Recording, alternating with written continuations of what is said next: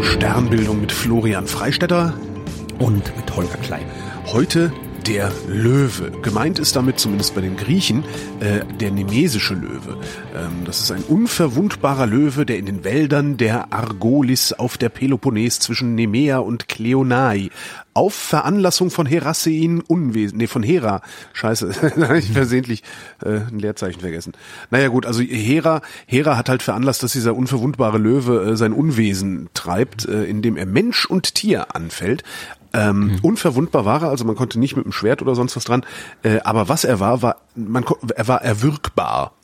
äh, und genau das hat Herakles gemacht. Herakles hat einfach diesen Löwen erwürgt, ähm, hat ihm das Fell abgezogen und dann zur Rüstung umfunktioniert. Da kennt man auch so so äh, Zeichnungen und sowas, wo Herakles mit so einem so einem ja, Löwenkostüm praktisch mit dem Kopf äh, Löwenkopf als Helm unterwegs ist. Mhm. Ähm, wie er ihm das Fell abgezogen haben will, wenn der Löwe doch unverwundbar ist, äh, das ist leider nicht überliefert. ist eine gute Frage. Vielleicht ne? hat er irgendwie einfach irgendwie. Tote Löwen sind nicht mehr unverwundbar oder so? Vielleicht. Vielleicht aufgegessen oder so, ich weiß es nicht. Aber naja, aber er muss ja irgendwie durch das Fell durch. So, da kann er wie bei den Mumien durch die Nase oder so. Das stimmt. Äh. Löwen aussaugen. Kommen wir zur Astronomie, das erscheint mir äh, ja. sinnvoller. Ja, der, der Löwe ist äh, tatsächlich von den von den Sternbildern eins der wenigen, die man tatsächlich gut und und leicht am Himmel sehen und erkennen kann. Also wer zum ist ein typisches Sommersternbild, da kann man ihn gut sehen und im Frühjahr kann man ihn auch schön sehen. Äh, wer hier den, den, den Löwen sieht, den erkennt man, also es schaut jetzt nicht aus wie ein Löwe, es ist eher so ein, so ein großes Dreieck mit einem, also ein großes Trapez mit einem kleineren Trapezdreieck, je nachdem wie viele Sterne man sieht drauf. Aber man kann die, die, die, die Hauptsterne sind schon alle recht hell, also die kann man schon durchaus gut erkennen. Ich habe mir jetzt aber heute für diese Folge keinen der Hauptsterne ausgesucht, sondern einen eher kleinen, schwach leuchtenden Stern mhm. mit dem äh, sehr schönen Namen Wolf 359. Wolf 359? Woher kenne ich das denn? Ja, ich jetzt, war jetzt gerade gespannt, ob du den kennst oder nicht. Woher kenne ich Wolf 359? Ich weiß, Ist das irgendwas aus äh, Star Trek? Das ist äh, was aus Star Trek. Wolf 359 ist die große Schlacht zwischen der Föderation und dem Borg. Ah, okay. Die nie, die, die nie in der, die nie in der, der Serie selbst gezeigt worden ist, aber wollte immer alle drüber reden. Ja, also hier Mann. Wolf 359, wo hier die, die Föderation gegen die Borg gekämpft hat. Super. Und, und was war da sonst noch los? ähm, Wolf 359 ist unter anderem vermutlich auch deswegen als äh, als Sch äh, Schauplatz dieser Schlacht gewählt worden, weil äh, das ist war quasi so die, die, die, die, die letzte Bastion, äh, bevor die Borg dann die Erde erreicht haben. Ja, weil Wolf 359 einer der sonnennächsten Sterne ist, ist der, der fünftnächste Stern, ja, den mm. wir, der bei uns liegt. Also der sonnennächste Stern ist, sind, also zuerst haben wir mal die, die, die, äh, die Sterne von Proxima Centauri, also Proxima Centauri und dann äh, Alpha Centauri. Mhm. Und dann kommt das Alpha Centauri A und B, das ist ein Doppelstern. Dann kommt Barnards Stern. Ja. Und dann kommt schon Wolf 359. Also das, ah, das ist ja wirklich um die Ecke.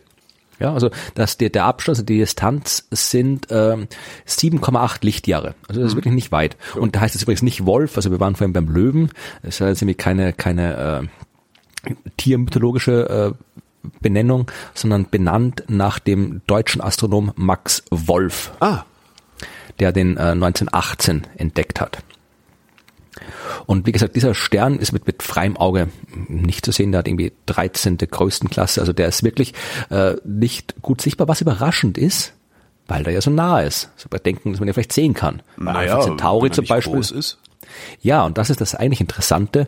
Also die, die, die Star Trek Borg-Geschichte ist natürlich auch interessant, aber äh, das eigentlich Interessante ist, äh, dass äh, Wolf 359 ist gerade so an der Grenze, äh, um ein Stern zu sein. Wenn er ein bisschen kleiner wäre, wäre er kein Stern mehr. Sondern?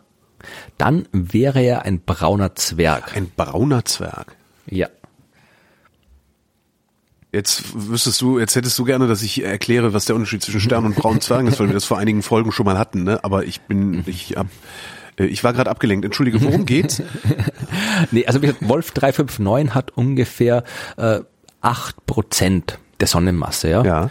Also es sind äh, zehn Prozent. Ja, also zehn Prozent der Sonnenmasse sind es ungefähr. Und wenn du das umrechnest, zehn Prozent der Sonnenmasse sind ungefähr 80 Mal die Masse des Jupiter. Mhm. Und da liegt genau die Grenze. Also es gibt zwischen äh, zwischen Sternen und Planeten gibt's keine so keine exakte Grenze.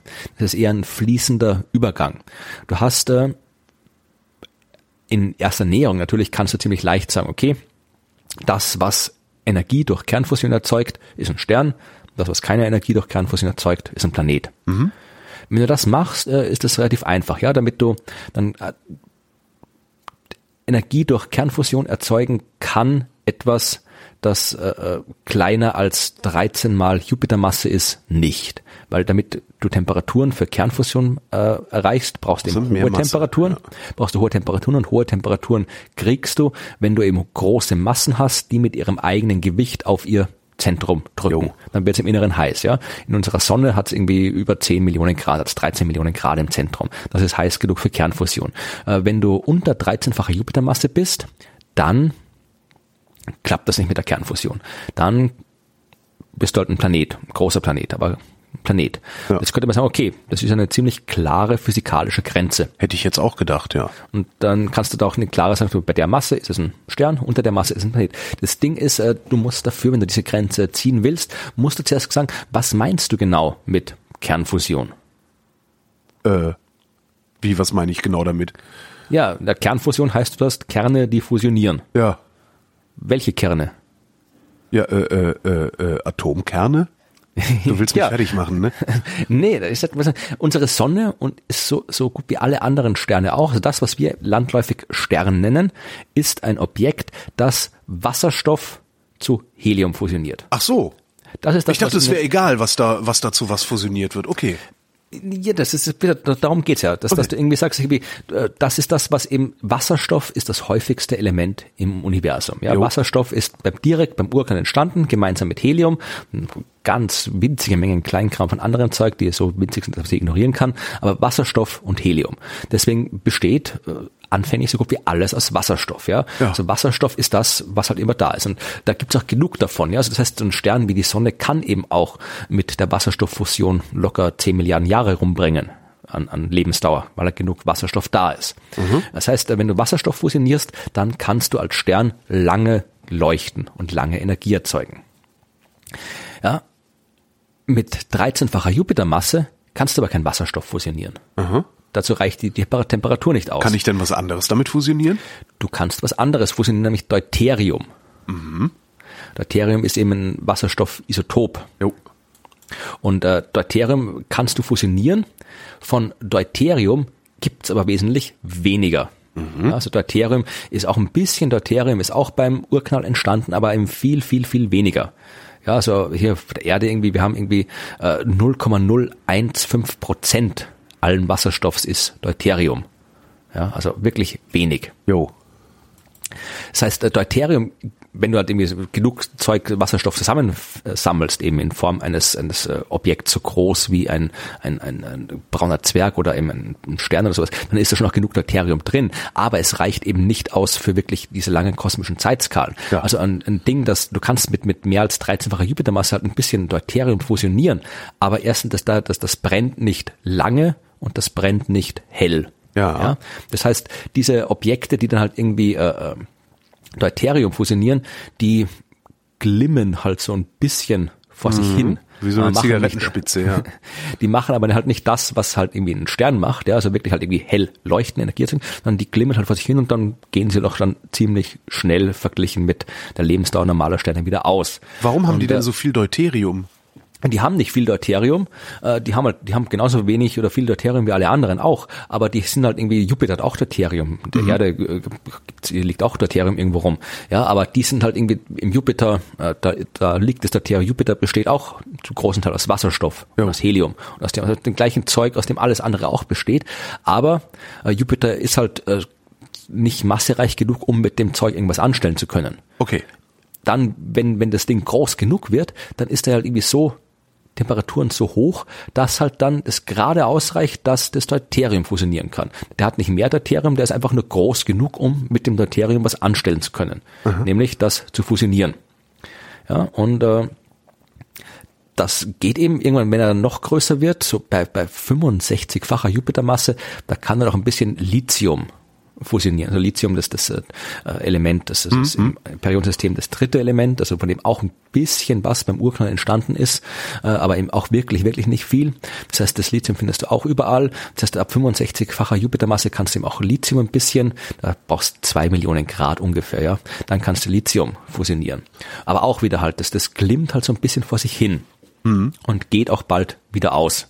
Und äh, erst, wenn du wirklich so bei, bei 75-facher, 80-facher Jupitermasse angelangt bist, dann kannst du Wasserstoff fusionieren. Und Wasserstoff, das ist eben, davon gibt's eben wirklich, wirklich viel. Ja, dann kannst du, kannst du stell dir vor, dass irgendwie, das ist so dieser, dieser braune Zwerg, dieses Ding, diese große Gaskugel, da ist halt irgendwie fast nur Wasserstoff drin und halt ein bisschen Deuterium, ein bisschen Lithium und solange der klein genug ist, kann er halt das kleine bisschen Deuterium verfusionieren, das kleine bisschen Lithium, aber sonst nicht viel machen. Sobald er eben diese 80-fache Masse erreicht, 75-fache Masse des Jupiters erreicht, dann kann er richtig loslegen. Dann kann er anfangen, hier den ganzen Wasserstoff zu verbrennen, der jo. überall da ist. Und dann kann er lange brennen. Ja, mhm. dann haben wir einen Stern. Und das ist eben, wo wir dann wirklich sagen, das ist ein Stern. Ein Stern ist ein Objekt, das durch Kernfusion dauerhaft, also jetzt kosmischen Sinne, also irgendwie so Millionen, Milliarden, Milliarden Jahre lang Energie erzeugen kann, also Wasserstoff fusionieren kann. Jo. Das ist etwas, was ein Stern ist. Und wenn es keine, wenn, wenn Fusion stattfindet, aber keine Wasserstofffusion, dann nennt man das Ding brauner Zwerg. Und Wolf 359 ist eben gerade so an der Grenze. Der ist, wenn er noch ein bisschen kleiner wäre, dann wäre er ein brauner Zwerg. So hat er es gerade über die Grenze geschafft wo er zu einem roten Zwerg geworden ist. Ja, also eben die kleinste echte Sternklasse, rote Zwerge. Wie entstehen denn braune Zwerge? ah, weiß man noch nicht so genau. Na toll. nee, also äh, das ist halt das Ding. Also, es gibt im Prinzip zwei Möglichkeiten, wie du Himmelskörper machen kannst. Ja. Äh, du kannst eine große, großen, große, großen, große Wolke, großen Haufen aus Gas haben. Ja, ja. also großen Molekülwolken und die können kollabieren also in sich zusammenfallen und immer dichter werden, bis dann halt irgendwie ein dichteres Objekt entsteht, wie zum Beispiel eben ein Stern. Mhm. Oder du fängst, es ist quasi hier von, von oben nach unten, von groß zu klein. Es kann auch anders sein, nämlich, dass du kleines Zeug hast. Das dann das irgendwann klumpt das immer weiter zusammenklumpt, ja, also ja. so wie Planeten entstehen. Da hast du irgendwie eine große Scheibe aus Staub, aus Gas und das Zeug klumpt zusammen, dann werden da irgendwie kleine, kleine Staubkörnchen draus, aus den Staubkörnchen werden irgendwie kleinere Felsbrocken, aus den Felsbrocken werden Asteroiden, aus den Asteroiden werden Planeten. Ja, also von, von kleinen zum großen. Das sind die zwei Möglichkeiten und äh, wie es bei braunen Zwergen ist. Also wir wissen, dass Sterne durch den Kollaps von Wolken entstehen. Mhm. Wir wissen, dass Planeten, so wie Merkur, Venus, Erde, Mars, Jupiter, die ganzen Dinge bei uns, die entstehen eben durch die Akkretion von kleinem Material zu großen Objekten. Mhm. Das wissen wir. Wie es bei braunen Zwergen ist, das wissen wir nicht. Es kann wirklich sein, dass dem die auch aus dem Kollaps von Gaswolken entstehen, nur dass halt die ursprüngliche Wolke halt klein war, halt nicht ausreicht, dass er genug für einen Stern zusammenkommt. Und deswegen nur ein brauner Zwerg entsteht. Oder es kann auch sein, dass die eben tatsächlich äh, äh, wie ein Planet entstehen. Ja, also wirklich immer immer so wie fängt halt irgendwie an mit einem kleinen Objekt, der dann immer so groß wird, wie Jupiter hat ja auch quasi, Jupiter hat ja auch irgendwie als kleines, kleiner, kleiner Asteroid im Wesentlichen angefangen, der dann immer mehr Masse an sich gerissen hat, bis er dann irgendwie so viel Masse hatte, dass er auch das ganze Gas festhalten konnte und dann immer mehr größere Gasschichten gefunden hat, nur irgendwann mal das Gas aus bei uns, ja, was zur Verfügung stand. Und äh, wenn da irgendwo mehr ist, dann könnte vielleicht so auch ein brauner Zwerg entstehen. Weiß ich, man nicht. Es kann auch sein. Das ist ja sehr irritierend und beunruhigend, dass wir gar nicht wissen, woher die kommen. Ich dachte, das wäre so, also dass diese großen Phänomene weitgehend erforscht sind, hätte ich gedacht. Naja, es ist weitgehend erforscht. Also, also ist, ich hätte ich hätte nicht gedacht, also man weiß halt, dass es da ist, aber woher es kommt, mhm. weiß man nicht. Das finde ich interessant. Hm? Ja, ne, das ist aber auch bei Filmen, gerade die, die Planetenentstehung haben wir auch erst irgendwie seit den 50er Jahren im Wesentlichen ja. in den Grundzügen raus und da gibt's immer noch viele offene Fragen. Also und vor allem äh, das Ding ist ja, dass wir die braunen Zwerge ja auch noch nicht so lange kennen. Wir haben den ersten braunen Zwerg, also Vermutungen, dass es braune Zwerge geben kann, die gibt's auch schon lange. Also das hat schon irgendwie schon äh, die Jahreszahl weiß ich jetzt gerade nicht auswendig, aber die hat tatsächlich schon, äh, ich glaube in den 60er Jahren hat äh, ein indischer Astronom damals äh, vorgeschlagen, dass es diese Objekte überhaupt geben kann. Ja, also, mhm. sowas in einem braunen Zwerg. Und äh, dann hat man tatsächlich erst 1995, also im gleichen Jahr, wo auch der erste Planet eines anderen Sterns, der erste Exoplanet entdeckt worden ist, hat man auch den ersten braunen Zwerg entdeckt, zweifelsfrei. Also die kennen wir auch noch nicht so lange. Und das Ding ist, die sind ja äh, auch schwer zu sehen. Die leuchten zwar ein bisschen, aber halt auch nicht wirklich so, dass man es jetzt irgendwie leichter finden würde als andere Objekte. Und vor allem, äh, was wir halt auch noch nicht wissen, ist, äh, quasi Planeten können nach dem, was wir wissen, äh, wirklich nur entstehen um einen Stern herum. Du brauchst halt quasi das Material, das von der Sternenstern übrig bleibt, damit ja. daraus Planeten entstehen können. Das kann ja nicht einfach irgendwo so im leeren Weltall aufpoppen. Es sei ja, denn, das, das es fängt nicht. sich einer einen ein.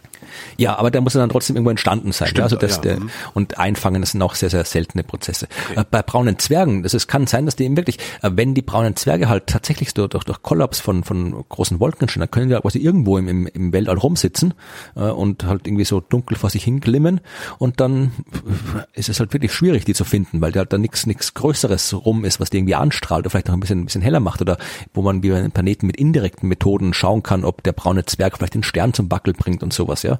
Also wir kennen, wir kennen Sterne, die von braunen Zwergen umkreist werden.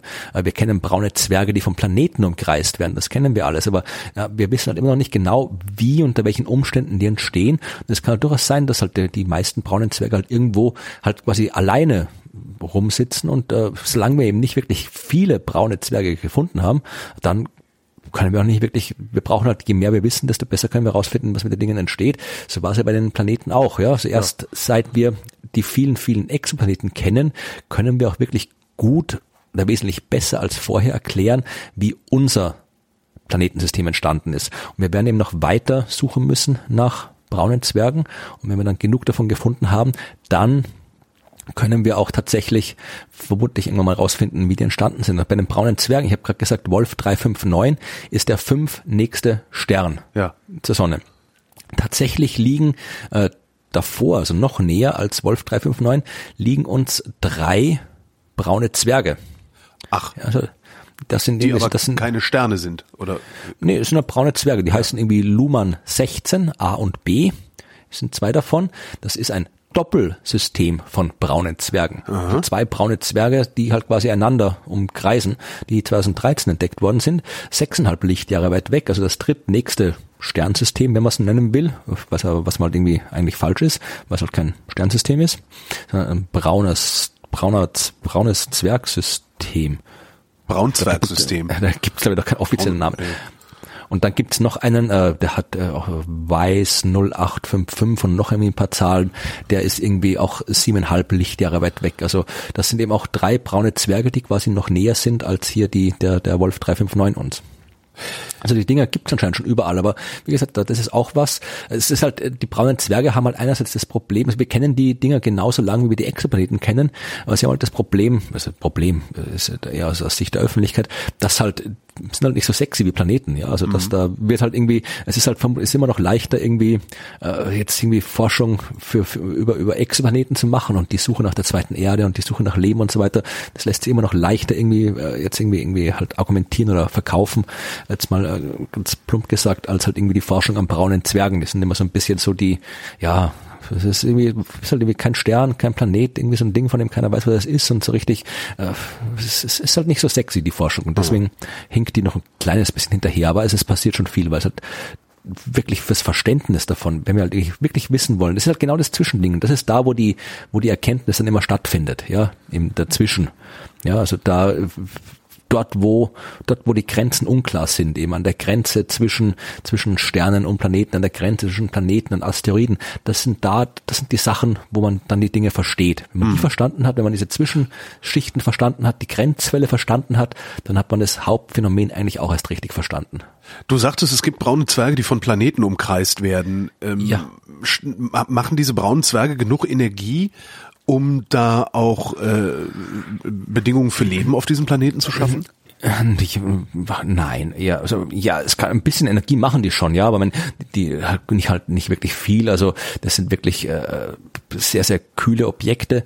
Äh, teilweise können die wirklich die kühlsten braunen Zwerge, die haben keine Ahnung, wie so, so 300, 400 Grad, 500 oh. Grad. Also das ist, die sind, das sind wirklich die kühlsten. Also es gibt die anderen können schon irgendwie 1000 oder sonst irgendwas haben. Ja, aber das reicht aber, ja immer noch nicht. Also ja, und vor allem und, und auch äh, auch die Energie, die sie abgeben, das ist ja auch wirklich nur über kosmisch gesehen recht kurze Zeiträume. Ja, also nicht so unsere Sonne äh, hat halt irgendwie hier hat äh, leuchtet halt seit viereinhalb Milliarden Jahre und leuchtet noch mal irgendwie sechs Milliarden Jahre lang. Da kannst du eine ordentliche Evolution unterkriegen.